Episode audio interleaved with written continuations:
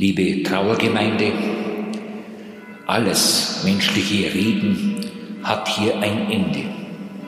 Gott allein hat das Wort, wenn menschliche Verwirrung zum Tode führt. Ein angesehener Landwirt tötet 1991 in Volzberg in der Oberpfalz seine ganze Familie und richtet dann sich selbst. Nur vier Jahre zuvor, am 29. April 1987, reißt ein Stadtrat seine beiden Söhne mitten aus dem Leben und scheitert danach daran, sich selbst zu töten. Zwei Fälle ohne direkten Bezug zueinander, aber mit einer Parallele. Die Täter waren krank Ihre Taten bleiben unfassbar. Spuren des Todes. Verbrechen in Ostbayern. Der True Crime Podcast der Mittelbayerischen Zeitung. Willkommen zur sechsten Folge unseres True Crime Podcasts. Schön, dass Sie wieder reinhören und dass Sie uns entdeckt haben, liebe Hörerinnen und Hörer. Mein Name ist André Baumgarten. Ich bin Redakteur der Mittelbayerischen Zeitung in Regensburg und wir widmen uns in Spuren des Todes den großen Kriminalfällen, die bundesweit Schlagzeilen gemacht haben. Gleich zu Beginn dieser Folge möchte ich einen ganz wichtigen Punkt ansprechen. Bei den zwei Fällen, die wir heute näher beleuchten wollen, geht es um Tötungsdelikte an Kindern. Wir gehen natürlich nicht zu detailliert auf die Geschehnisse ein, können aber nicht alle Details dieser schrecklichen Taten ausblenden. Die Täter waren in beiden Fällen die eigenen Väter. Mit mir im Podcaststudio ist heute wieder ein alter Bekannter, was aber nicht abschätzig gemeint ist. Wenn Sie Spuren des Todes nicht zum ersten Mal hören, kennen Sie meinen geschätzten Kollegen bereits. Der frühere MZ-Polizeireporter Fritz Winter unterstützt mich mit seiner Erfahrung und hat in zahllosen dieser Fälle selbst recherchiert und geschrieben. Hallo Fritz, schön, dass du wieder dabei bist.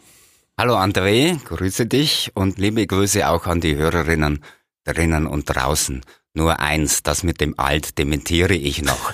Best Ager wäre vielleicht angemessen. Der Tatort des ersten Falles liegt idyllisch. In einem Waldstück nahe Windisch-Eschenbach im Landkreis Neustadt an der Waldnaab im Norden der Oberpfalz. Und der Täter ist kein Niemand oder gar Unbekannter in der Stadt mit damals 6200 Einwohnern. Fritz, lass uns doch gleich mal einsteigen. Woran erinnerst du dich noch? Ja, an diesen Fall das ist immer so bei Tötungsdelikten, wo Kinder beteiligt sind. Dieser Fall ist mir natürlich noch ganz besonders gut in Erinnerung geblieben. Und äh, dieser Hans S. war tatsächlich in Windisch-Eschenbach, wie du schon gesagt hast, überhaupt kein Unbekannter. Er saß für die CSU im Stadtrat, er war beruflich als Bezirksleiter einer Bausparkasse tätig, er war auch Mitglied in unzähligen Vereinen, Vorsitzender des Sportvereins und äh, wenn ich mich richtig erinnere, sollte er, glaube ich, sogar mal Bürgermeisterkandidat seiner Partei werden. Und er war in Windisch-Eschenbach im Alltag präsent. Man hat ihn jeden Tag auf der Straße gesehen. Den hat jeder gekannt da. Hm. Doch irgendwas ist anders an diesem 29. April vor fast 33 Jahren. Ja, und zwar ganz anders. Der Hans S. hätte an diesem Tag eigentlich vormittags einen äh, Geschäftstermin äh, gehabt und den hat er allerdings nicht äh, wahrgenommen, sondern er hat seine beiden Söhne. Der eine war vier Jahre alt und der andere zwei Jahre alt ähm, in sein Auto gepackt und ist mit ihnen am Rand von Windisch-Eschenbach zu einem Weiher gefahren angeblich um dort mit ihnen zu spielen oder ein Abenteuer zu erleben oder ähnliches, wie man sich später erzählt hat. Und er hatte das auch ganz gut vorbereitet. So hat er Spielzeug dabei gehabt, einen, einen Radlader, so ein Spielzeugradlader, mhm. einen Bagger, einen Teddybären. Ja, aber was die Kinder und auch sonst niemand wusste, bevor er losgefahren ist, hat er an seine Frau einen Abschiedsbrief geschrieben. Am Röllnhofer Weiher angekommen, setzt Hans S. seinen Plan in die Tat um. Er drosselt zunächst den Vierjährigen, bis der bewusstlos ist. Vor den Augen seines vermutlich völlig verstörten kleinen Bruders. Wir müssen eine weite Reise machen, erklärte er dem Zweijährigen und tötet dann beide Kinder. Nachdem er es nicht schafft, von der nahen Autobahnbrücke in die Tiefe zu springen, kommt er nochmal an den Tatort zurück und versucht mit der Axt vergeblich sich das Leben zu nehmen. Ja, und mittlerweile hat seine Frau zu Hause den Abschiedsbrief gefunden. Und sie musste wirklich schreckliche Zeilen lesen. Unvorstellbar eigentlich. Ja, in dem Abschiedsbrief stand, wenn ihr diese Zeilen lest, wird große Trauer bei euch sein. Ich habe mein Gedächtnis verloren. Wo kein Geist ist, sind auch keine Ideen mehr. Der Tod ist der einzige Ausweg. Das hat er geschrieben und seine Frau war schockiert. Wie ging es dann weiter? Ja, seine Frau hat natürlich sofort äh, die Polizei alarmiert. Sie war schockiert, sie wusste nicht, was sie tun soll. Und die Polizei hat sofort reagiert, eine Großfahndung eingeleitet nach dem Hans S. und nach den äh, beiden Kindern. Man wusste ja nicht, ob er diesen ihr angekündigten schrecklichen Plan auch in die Tat umgesetzt hat. Mhm. Aber die Großfahndung war zunächst ohne Erfolg. Es dauerte äh, bis zum nächsten Tag, als auch ein Polizeihubschrauber eingesetzt wurde. Und der hat natürlich die gesamte Gegend rund um Windisch-Eschenbach abgesucht. Und in einer Waldschneise wurde dann auch das Auto vom Hans S. gefunden. Okay. Hat er sich dann freiwillig gestellt oder wie lief das ab? Ja, die Polizei hat natürlich dann nach den Erkenntnissen der Hubschrauberbesatzung sofort eine Streife hinbeordert an diesen Weiher. Das war so ein Waldstück. Und als die Polizeibeamten sich da genähert haben, ist äh, der Hans S. mit erhobenen Händen aus dem Wald herausgekommen und äh, hat sich gestellt. Äh, er war relativ schwer verletzt. Er hat versucht, sich mit einer Axt die Hand abzuhacken. Und äh, okay. das war eigentlich ein, eine sehr grausige Geschichte, ja. Der Schock in der Kleinstadt sitzt tief. Keiner in Windisch-Eschenbach kann nachvollziehen, warum der engagierte Kommunalpolitiker, Sportvereinschef und liebende Vater zu einer solch grausamen Tat fähig war. Gerüchte und teils auch wilde Spekulationen machten die Runde. Sogar von einem stattlichen Lottogewinn war die Rede. Die traurige Wahrheit über das Leben von Hans S. wird erst vor Gericht öffentlich, denn der Mann litt an schwersten Depressionen ein Gutachter sprach von, ich zitiere, Wahn am Rande der totalen Schuldunfähigkeit. An dieser Stelle gleich ein ganz wichtiger Hinweis. Wenn Sie sich betroffen fühlen, kontaktieren Sie bitte die Telefonseelsorge unter www.telefonseelsorge.de. Zudem gibt es eine kostenlose Hotline unter der Nummer 0800 111 0111 oder 0800 111 0 222 erhalten Sie Hilfe. Die Berater können Ihnen Auswege aus schwierigen Situationen aufzeigen.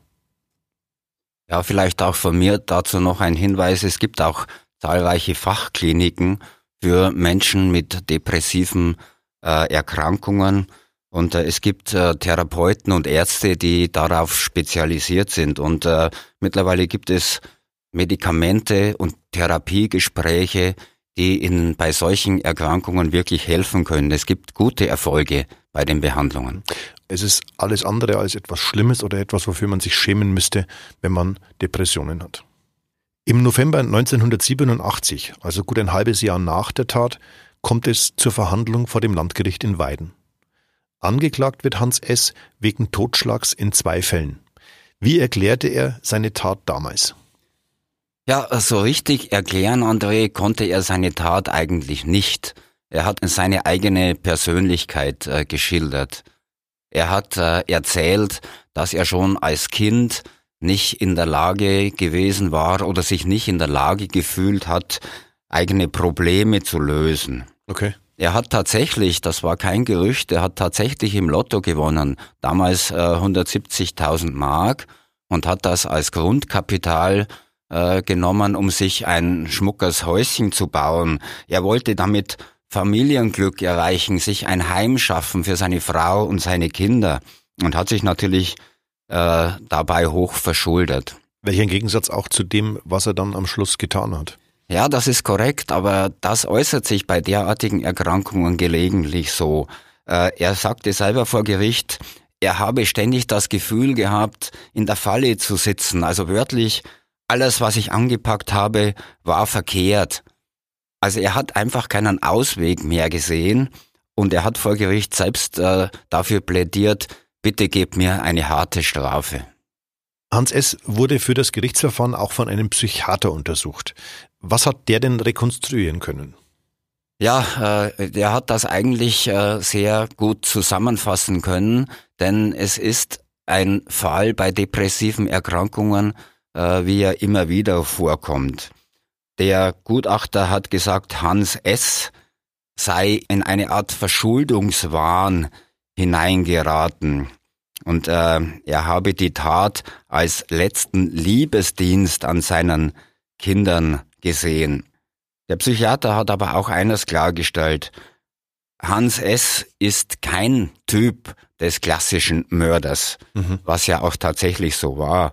Er sei seelisch sehr schwer krank gewesen. Und äh, er hat in seiner Vorgeschichte ja schon einen Selbstmordversuch hinter sich. Er hatte versucht, sich zu erhängen. Okay. Das ist aber in letzter Sekunde hat er das selber verhindert, indem er sich festgehalten hat. Und äh, in Fachkreisen äh, spricht man in solchen Fällen von einem sogenannten erweiterten Suizid. Aber ich, ich möchte es nochmal äh, anmerken.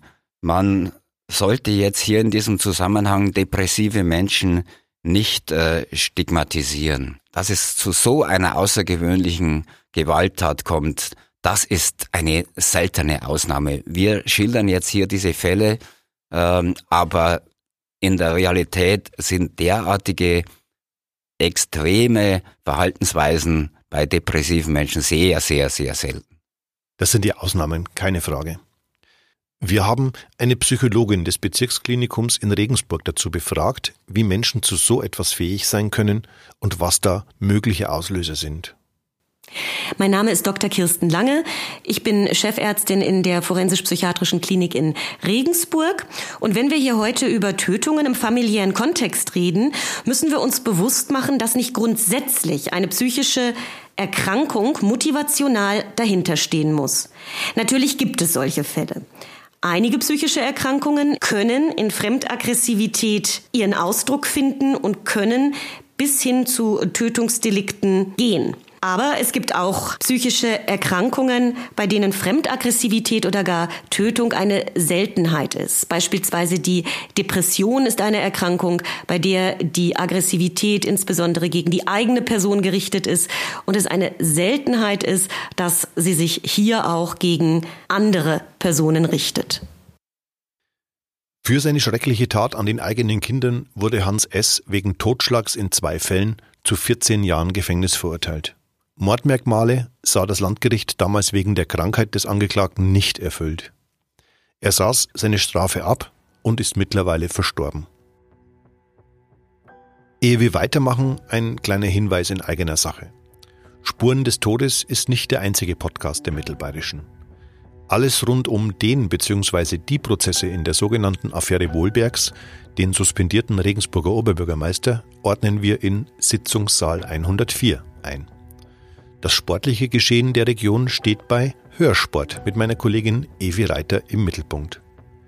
Zu finden sind diese und alle weiteren Podcasts auf www.mittelbayerische.de und sie können auf Spotify, Apple Podcasts und auch dieser gehört und abonniert werden.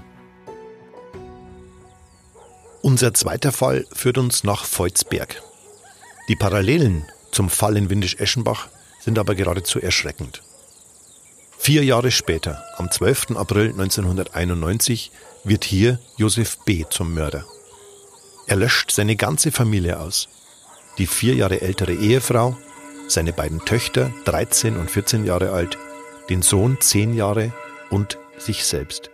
Auf zwei weiße Notizzettel kritzelt der 38-jährige Landwirt die letzten Worte. Ich bin unheilbar krank, ich wollte sie nicht alleine lassen.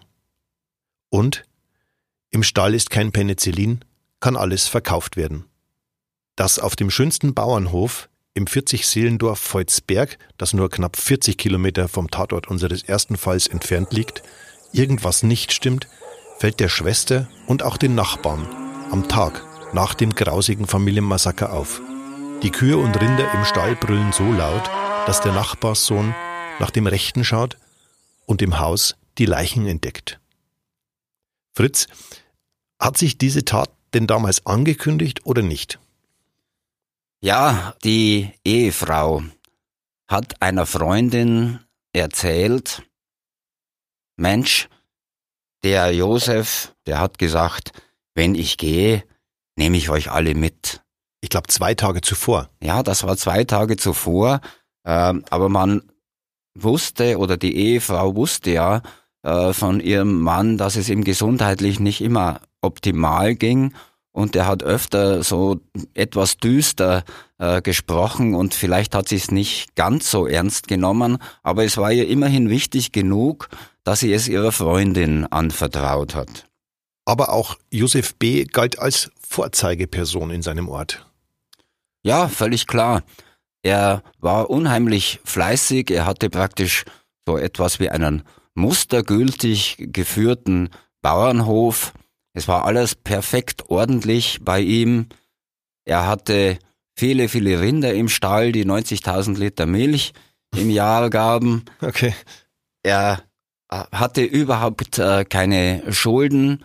Er hat kurz vor der Tat noch einen Traktor neu gekauft und den damals 50.000 Mark bar bezahlt. So was spricht sich natürlich in so einem kleinen äh, Bauernhof rum. Und man kannte ihn als aktives Mitglied der Freiwilligen Feuerwehr. Das war aber auch sein einziges Hobby.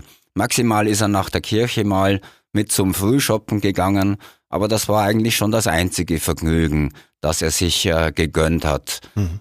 Die Nachbarn haben erzählt, der arbeitet und schuftet und macht und tut. Also extrem fleißig und ja, immer für seinen Hof da. Mhm. Ähm, ein Unterschied äh, zu unserem ersten Fall gibt es dennoch, denn Josef B., glaube ich, hat seine Krankheit oder die Depressionen mit Medikamenten bekämpft, nicht wahr? Er war auf jeden Fall in ärztlicher Behandlung und hat äh, gegen seine depressive Verstimmung äh, auch entsprechende Medikamente genommen. Nur, das hat sich dann später herausgestellt, immer wenn er sich besser fühlte, dann hat er diese Medikamente eigenständig abgesetzt. Okay. Und das ist eine ganz gefährliche Sache, das sollte man auf gar keinen Fall tun. Mhm. Es gibt, glaube ich, aber auch ein paar Indizien, dass Josef B. diese Tat geplant hatte, oder?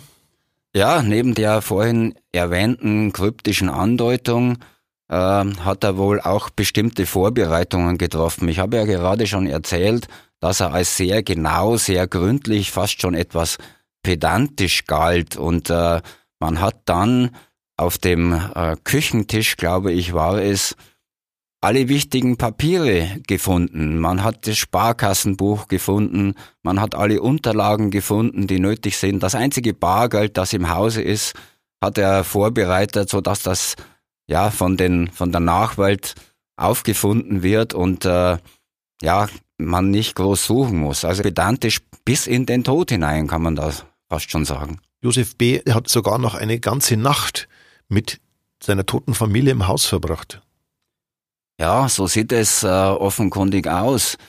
Denn äh, nach der Tatnacht oder nach der vermutlichen Tatnacht am nächsten Morgen kam um sieben Uhr der Schulbus, um halt wie üblich die Kinder zur Schule mitzunehmen. Mhm. Und dann ist äh, Josef äh, B. zum Schulbusfahrer hingegangen und hat gesagt, du kannst weiterfahren ich bringe die Kinder heute selbst in die Schule. Und äh, er ist dann später, so gegen 11 Uhr, auch nochmal von Nachbarn gesehen worden. Mhm. Da hat er den Milchwagen mit den 300 Liter Milch noch ordentlich vor die Stalltüre gestellt.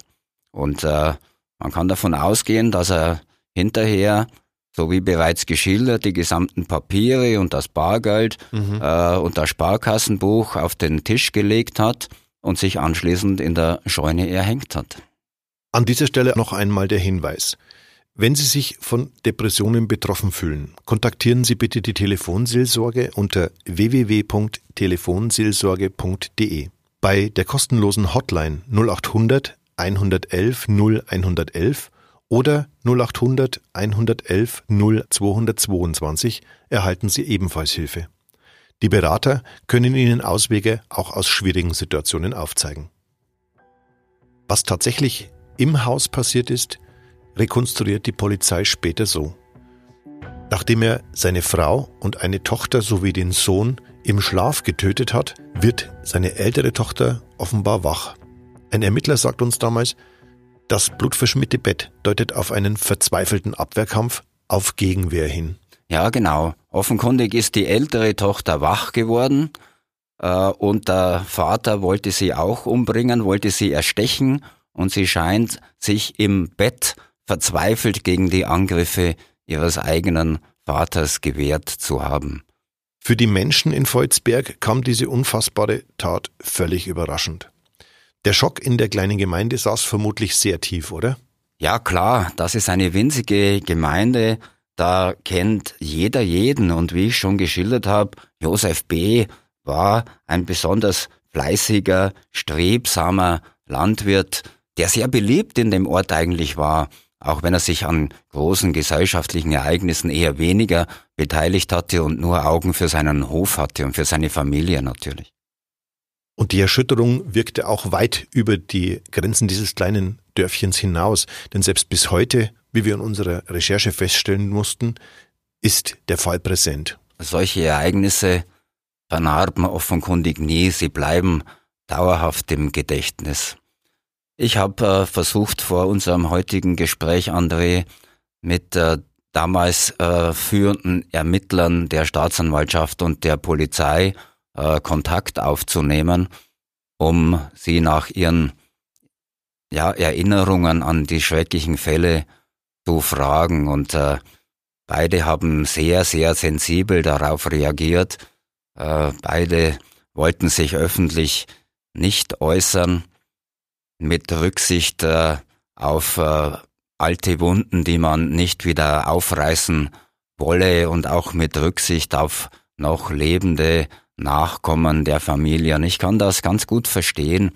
Man merkt einfach, wie lange solche schreckliche Ereignisse äh, nachwirken. Die beiden Ermittler, die leben selber in dieser Gegend in der Nordoberpfalz und für sie ist das noch präsent und zumindest einer der beiden Ermittler, den ich äh, persönlich ganz gut kenne, der ist heute noch insbesondere vom Anblick der toten Kinder schockiert. Ich muss gestehen, als Vater eines gerade zweijährigen Kindes kann ich mir das nicht vorstellen, wie man seinem eigenen Fleisch und Blut sowas antun kann. Diese falsch verstandene Liebe oder Fürsorge, ich weiß ehrlich gesagt gar nicht, wie man das umschreiben soll. Rational ist sowas einfach überhaupt nicht zu erklären. Ja, aber man muss äh, diese Sondersituation berücksichtigen. Ich habe es schon äh, erwähnt, solche Menschen glauben, ihren Kindern etwas Gutes zu tun, mhm. sie vor Bösem zu bewahren, sie vor Schrecklichen zu bewahren. Und nur so ist es erklärbar, dass es zu einem erweiterten Suizid kommt, mhm. so schrecklich diese Ereignisse sind. Meine Kollegin Isolde Stöcker-Gittel hat in ihrem Text zu diesen beiden Fällen zudem mit einer Expertin gesprochen. Wenn Sie mehr darüber lesen möchten, finden Sie diesen Artikel unter www.mittelbayerische.de. Fritz, ich glaube, damit kommen wir für heute auch zum Schluss. Lieben Dank auch an unsere Hörerinnen und Hörer, dass Sie diesen alles andere als leicht verdaulichen Stoff mitverfolgt haben. Ja, das waren heute schreckliche Dinge, die wir zu berichten hatten, aber ich möchte noch mal eines äh, sagen etwa 11 Prozent äh, aller Frauen und etwa 5 Prozent aller Männer äh, durchleben in ihrem Leben eine depressive Episode. Das sagt zumindest die Statistik. Und Depression ist eine heimtückische, aber gut behandelbare Krankheit. Dass es zu solchen Exzessen kommt, wie wir sie heute geschildert haben, ist eine höchst seltene Ausnahme. Das sollten Sie auch nach dem Hören dieses Podcasts im Hinterkopf behalten. Sehr gute Abschlussworte, lieber Fritz. Folge 7 von Spuren des Todes erscheint übrigens in drei Wochen. Bis dahin, auf Wiederhören. Wiederhören und tschüss, André. Spuren des Todes. Verbrechen in Ostbayern. der True Crime Podcast der Mittelbayerischen Zeitung. Dieser Podcast ist eine Produktion von Mittelbayerische Das Medienhaus. Konzeption und Redaktion André Baumgarten, Schnitt, Bearbeitung und Mastering Paul Bockhold.